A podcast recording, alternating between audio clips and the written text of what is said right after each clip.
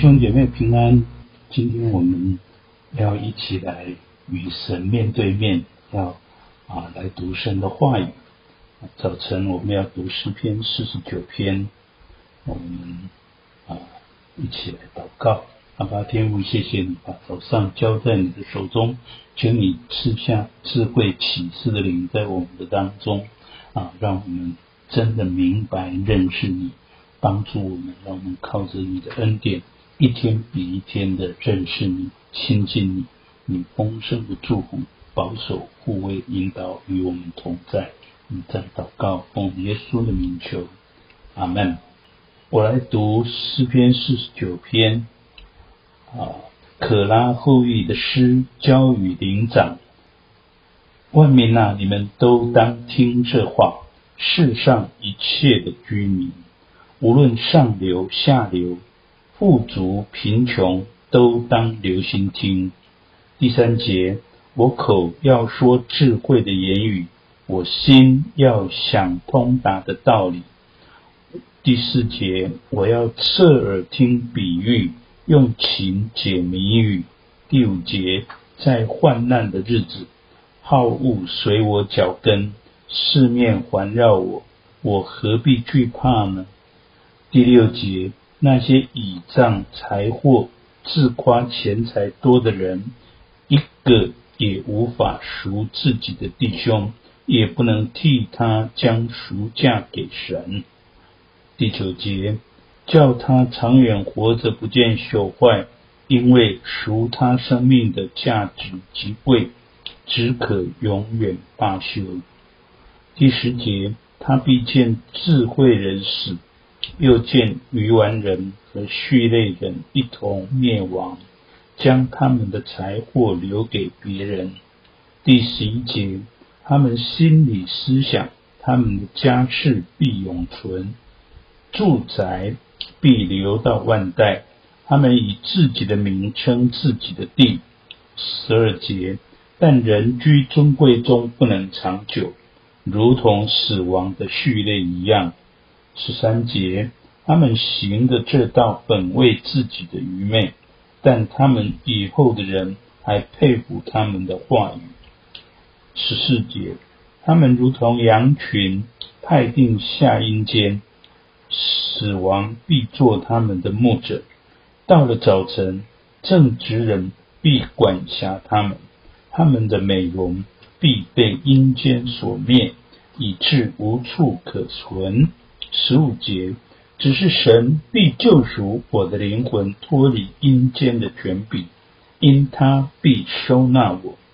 第十六节，见人发财、家世增荣的时候，你不要惧怕。第十七节，因为他死的时候，什么也不能带去，他的荣耀不能随他下去。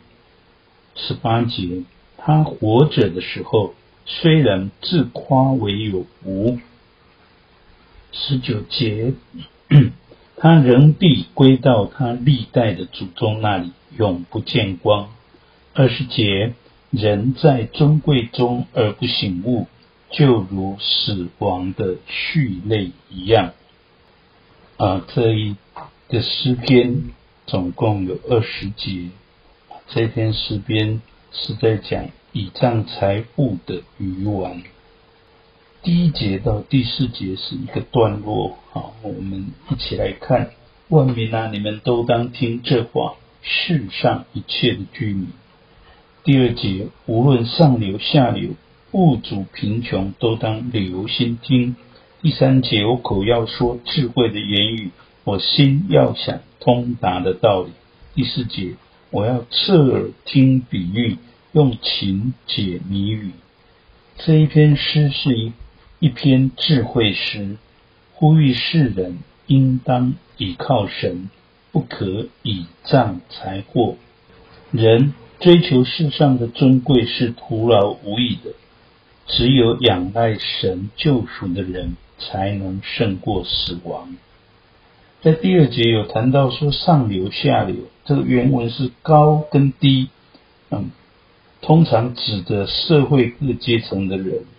第四节说用情解谜语，也可译为用情说明我的谜语。好，所以第一节到第四节是这样说：说万民啊，世界上的百姓啊，你们都应当听这话。世上一切的居民，无论你是啊富足贫穷、上流下流，你在哪一个阶层的人，你都当留心听。我的口要说智慧的言语，我心要想通达的道理。我要侧耳听比喻，用情解谜语。哦，我要啊侧耳，我要常常说智慧的言语。我的心要想通达的道理。我要侧听比喻。四十九篇的第五节，在患难的日子，奸恶随我脚跟，四面环绕我，我何必惧怕？第六节，那些倚仗财货、自夸钱财多的人。第七节，一个也无法赎自己的弟兄，也不能替他将赎价给神。第八到第九节，叫他长远活着，不见朽坏，因为赎他生命的价值极贵。只可永远罢休。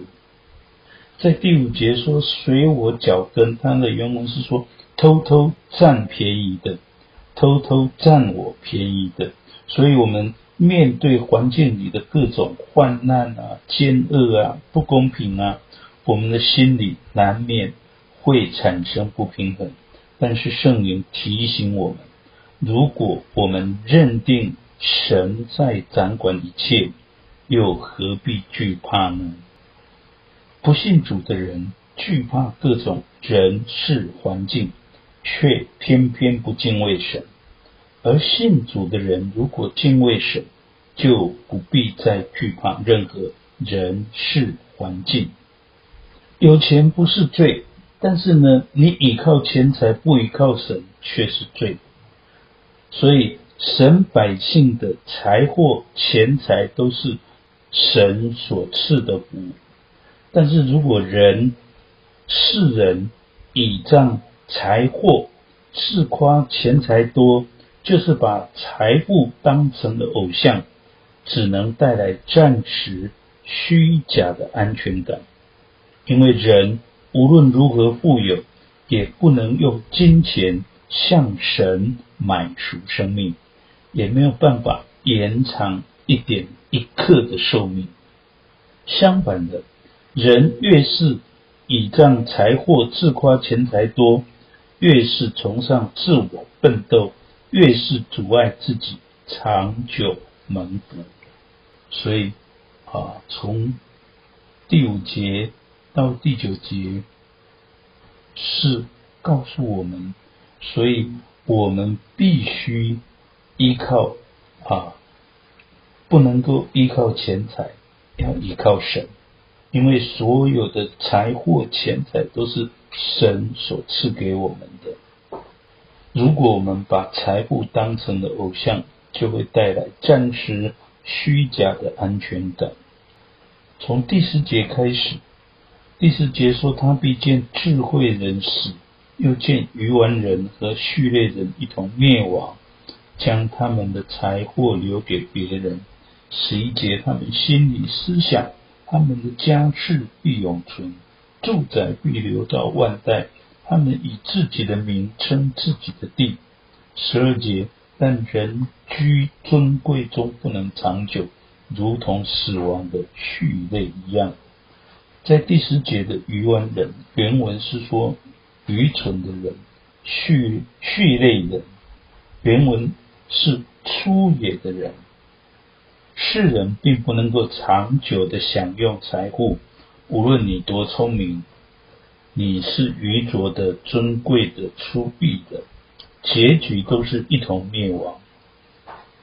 辛苦一生所赚得的，都要留给别人，而有智慧的人却不是把自己的财富留给别人，而是为自己预备永不坏的钱囊，用不尽的财宝在天上。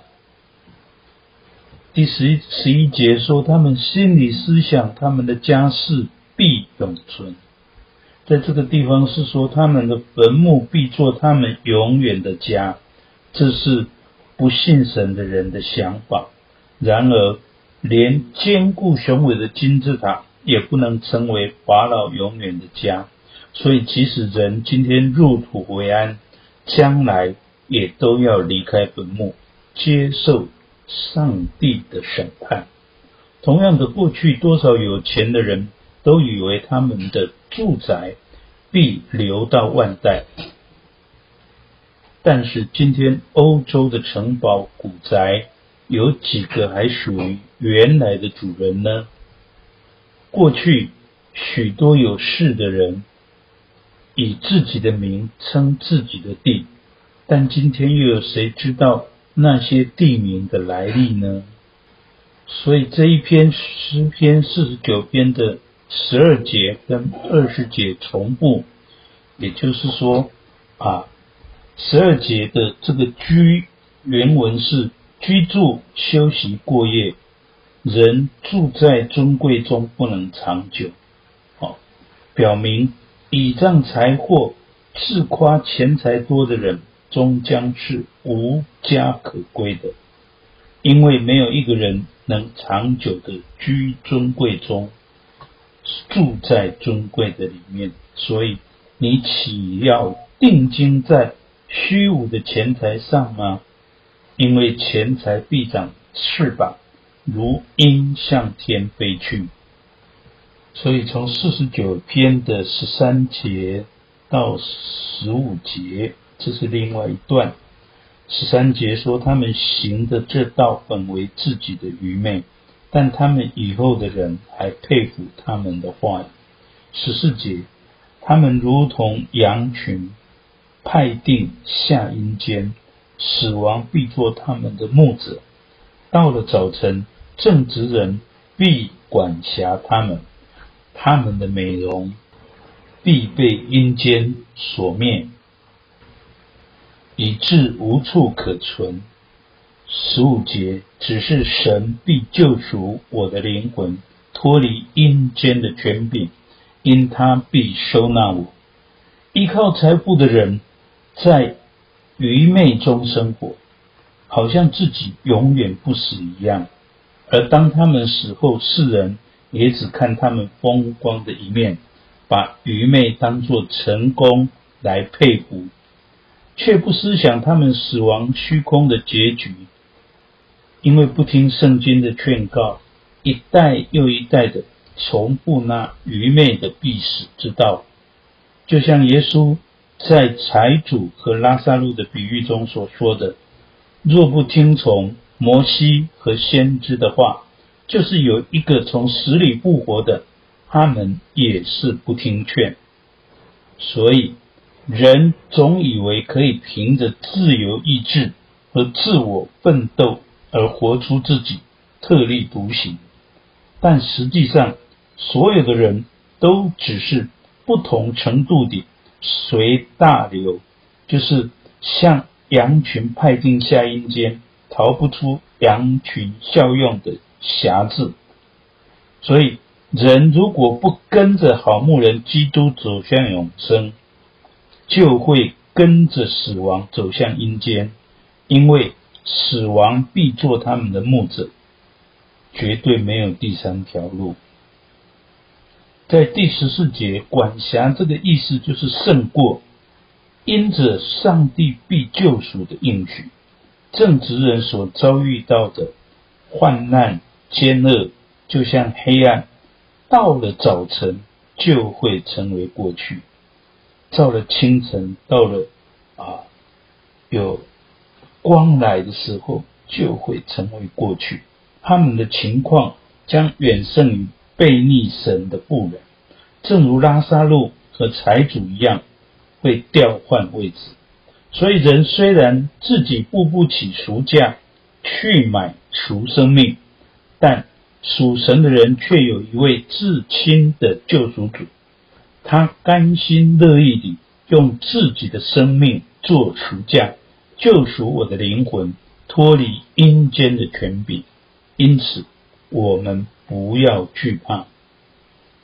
在第十五节的收纳，在原文是跟神将与神同行的以诺取去取去的是同一个词。细拉就是提醒我们这些读神的话的人，要仔细思想，这救赎的恩典是何等的宝贵。十六节到二十节最后这一段是十六节说：“见人发财、家世峥嵘的时候，你不要惧怕。”十七节，因为他死的时候什么也不能带去。他的荣耀不能随他下去。十八节，他活着的时候虽然自夸为有福。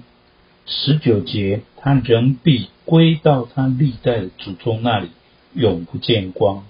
二十节，人在尊贵中而不醒悟，就如死亡的序列一样。所以看见不信主的人兴旺发达，名利双收，常常让属神的人。心里不能平衡，甚至产产生疑惑、嫉妒，但圣灵却再次提醒我们：你不要惧怕，因为他们死的时候什么也不能带去，他们的荣耀不能随他下去，而我们却永远有上帝的保守和看顾，有圣灵的充满和能力在我们的身上，所以。在十七十七节说，人死的时候什么也不能带去，若是被带进坟墓，被人盗墓的结局更加可悲。所以第十八节，你若利己，人必夸奖你。意思是说，你若日子过得过得舒服，人就必夸奖你。世人一生所追求奋斗的目标，其实都是为了自夸和被别人夸。但结局都是永不见光。无论神允许我们经历贫穷，还是让我们身处尊贵，都是为了让我们学习不倚仗财货，学习怎样处卑贱，也知道怎样处丰富，或饱足，或饥饿，或有余，或缺乏，谁是谁在，我都得了秘诀。我靠着那加给我力量的。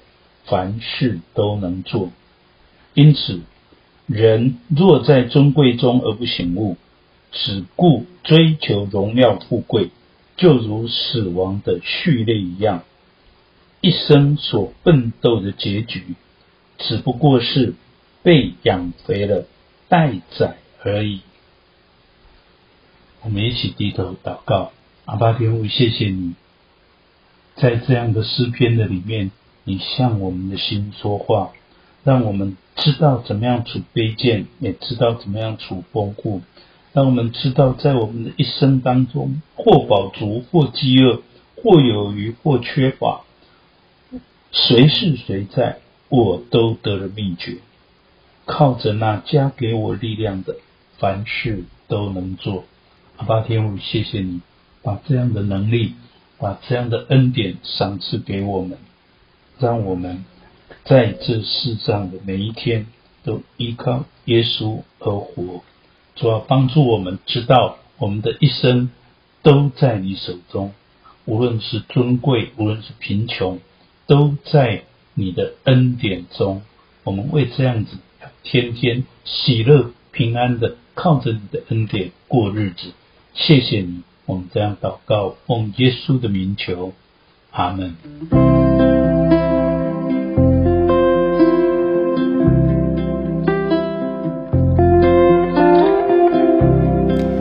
你喜欢我们的分享，欢迎按赞、订阅、开启小铃铛。愿神的话每一天成为我们随时的帮助。你也可以把连接传给需要的人。愿上帝祝福你，阿门。如果你喜欢我们的分享，欢迎按赞、订阅、开启小铃铛。愿神的话每一天成为我们随时的帮助。你也可以把连接传给需要的人。愿上帝祝福你，阿门。